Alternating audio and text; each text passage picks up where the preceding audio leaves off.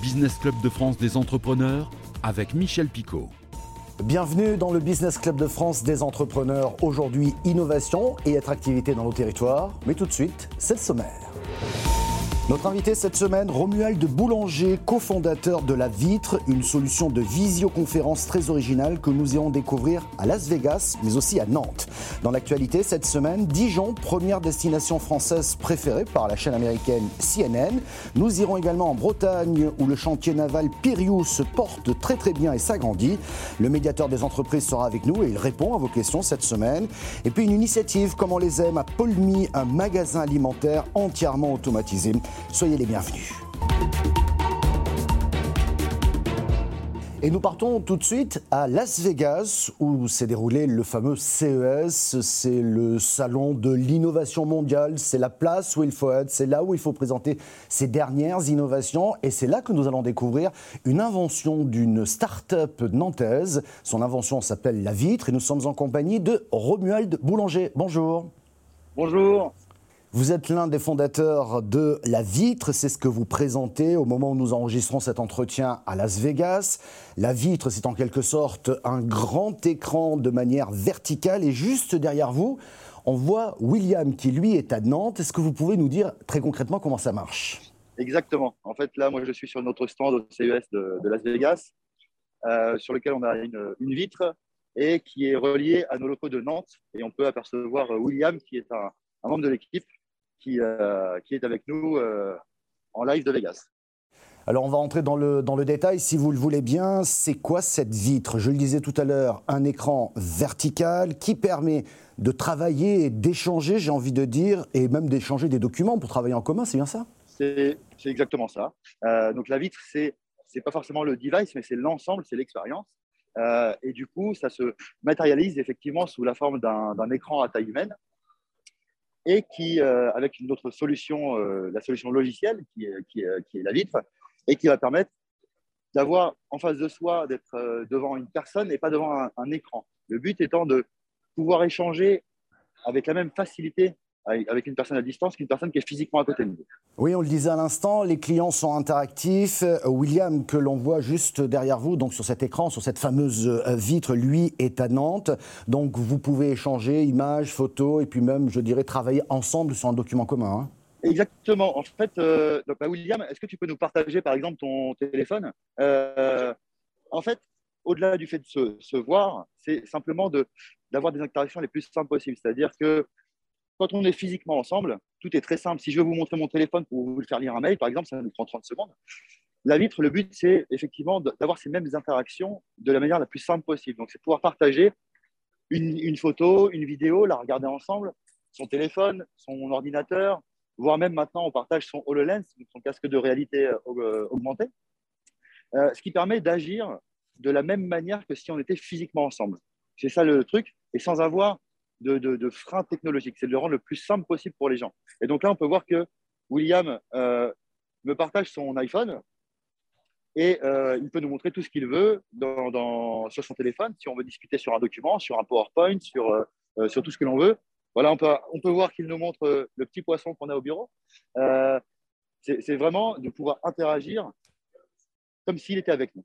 Et pour finir, le, CES euh, à Las Vegas, où vous êtes d'ailleurs, a fermé ses portes depuis. Euh, mais pourquoi vous y êtes allé Alors, nous, aujourd'hui, donc la vitre, c'est une solution qui est déjà en production. Euh, on est à peu près, il y a à peu près 150 vitres déployées en France et en Europe. et puis, pour l'instant, quelques-unes aux États-Unis, parce qu'on va aujourd'hui, on, est beaucoup sur le marché français et on suit nos clients finalement qui ont des sites dans différents, dans différents pays. Et on est euh, au CES pour, pour, deux grandes raisons. La première, c'est euh, eh de profiter de, l'aspect médiatique, donc de, faire parler, euh, parler de nous, faire découvrir la solution aussi à des, personnes qui ne sont pas uniquement des Français, justement, bien qu'on rencontre beaucoup de Français au CES, et d'avoir des, des, feedbacks, parce qu'en fonction des pays, les gens n'ont pas forcément la manière, manière d'appréhender les choses ou de travailler, et donc voir un petit peu les les retours qu'on peut avoir, comment ils, euh, comment ils, se projettent dans leur usage, discuter avec eux, etc. Et, euh, et puis finalement, le, troisième, euh, d'ouvrir le, marché, le marché américain pour pouvoir déployer des vitres chez, dans, ces, entreprises. Je vous invite, si vous le souhaitez, à venir dans l'un de nos showrooms pour, bah, pour vivre, l'expérience et voir ce que ça change. Donc on a, puisqu'on a, on a différents, différents on en a à Paris, on en a à Nantes, à Lyon, à Marseille, à Monaco et bientôt Bordeaux. voilà, on essaie d'être un petit peu disposé partout pour pouvoir recevoir les gens, puisque c'est quand même, pour répondre, la meilleure des, réponses, c'est de, vivre, de tester le, la solution. donc, je vous invite, quand vous voulez, à passer nous voir. Merci beaucoup Romuald de Boulanger d'avoir répondu à nos questions depuis le CES de Las Vegas. Tout de suite, c'est l'actualité dans nos régions. Dijon, la plus grande ville de la région Bourgogne-Franche-Comté, est un glorieux millimélo de maisons ossature de bois, de magnifiques palais du XVIIIe siècle et d'une cathédrale gothique en plein essor.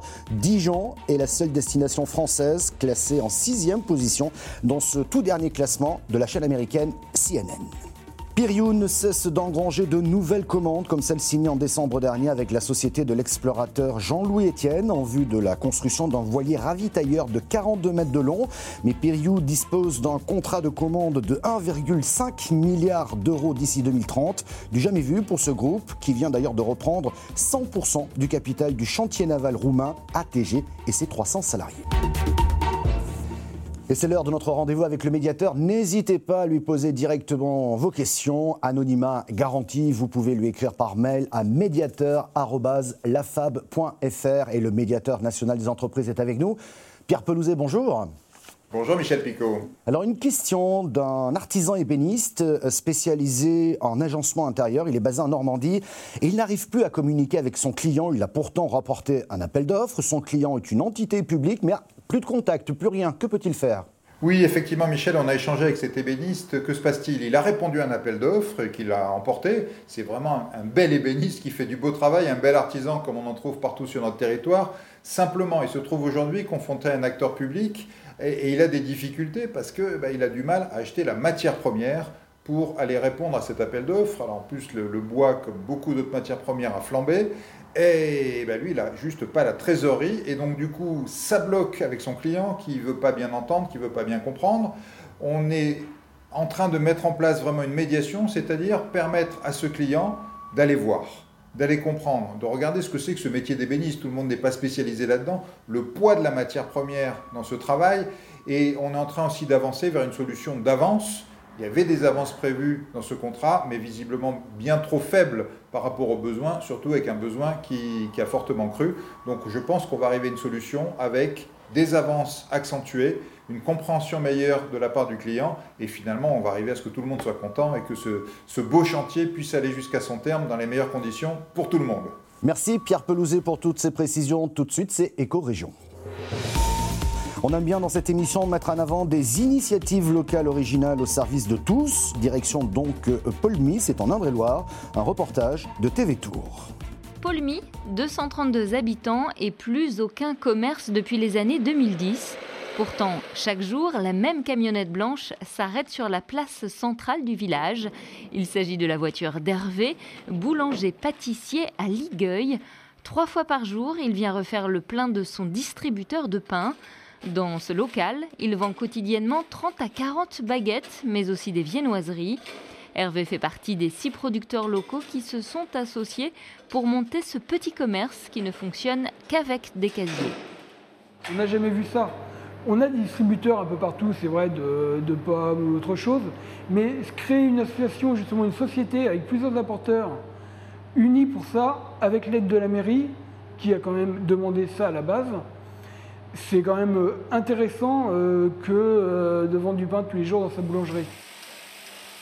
Dans les 174 casiers installés sur place, on retrouve l'essentiel de la production des six partenaires locaux, des œufs donc, du jus de fruits, des produits laitiers et de la viande. Ce commerce sans salariés, c'est avant tout un pari de la municipalité. En 2018, la mairie rachète cet ancien hôtel-restaurant. Elle réhabilite les lieux pour aujourd'hui les louer aux différents associés. On a acheté le bâtiment, donc 65 000 euros. Nous avons euh, fait 33 000 euros de travaux euh, façade extérieure et intérieure, y compris la, climatisation, euh, la chambre froide. Pendant 18 mois, nous avons fait une gratuité d'un loyer. Après 18 mois, nous avons un loyer de 150 euros et euh, nous espérons atteindre les 300 euros, allez, encore un an. Ouvert en mars 2019, ce magasin de producteurs a réalisé un premier bénéfice de 5000 euros en 2020. 20% du montant des ventes de chaque produit sert à la société créée par les producteurs pour notamment payer le loyer et les charges. Et pour finir cette émission, un nouveau rendez-vous, le portrait d'un entrepreneur créateur. Nous allons à Lyon aujourd'hui pour découvrir Caroline Lester. Elle est accompagnée par le réseau BGE et elle vend des box avec des plantes fleuries et ou comestibles sur abonnement par exemple ou à l'unité. On part tout de suite à Lyon. La Pousse Verte, euh, elle propose des plantes et des coffrets cadeaux autour des plantes avec une approche responsable et ludique. Euh, l'idée, c'est de proposer des plantes cultivées euh, en France, dans la région lyonnaise, sans traitement chimique. Donc, notamment par le biais d'une box qui va changer à chaque saison et dans laquelle on aura une plante fleurie comestible. Et avec, on va trouver des conseils de jardinage, des recettes de cuisine, une illustration et une surprise qui va changer tous les trois mois. On peut s'abonner ou les prendre à l'unité. Et aussi des coffrets avec des graines et des produits artisanaux, des ateliers de jardinage, des plantes à l'unité et aussi euh, des offres à destination des entreprises pour des coffrets cadeaux personnalisés. La Pousse Verte, c'est en premier lieu un site e-commerce et euh, les réseaux de distribution sont en train de se développer. Pour l'instant, c'est une petite euh, structure qui a besoin de grandir. Euh, mais il y a beaucoup de perspectives favorables, de nouveaux débouchés qui arrivent. Ce que j'aimerais, c'est qu'on soit une équipe plus, plus étoffée, je ne sais pas, entre 6 et 10 personnes, l'idée, c'est de pouvoir être présent euh, de manière euh, nationale. Ce qui me rend fière dans ce projet, c'est qu'il soit devenu concret, réel. Je suis fière quand je reçois des commandes. Ça me met en joie parce que ça montre que ça répond à un besoin et que ça permet à l'entreprise de se développer. Merci de votre fidélité. Vous pouvez retrouver cette émission en replay vidéo sur le site internet de votre télévision locale. On est également disponible en audio podcast ou encore à la radio. Merci de votre fidélité et à la semaine prochaine.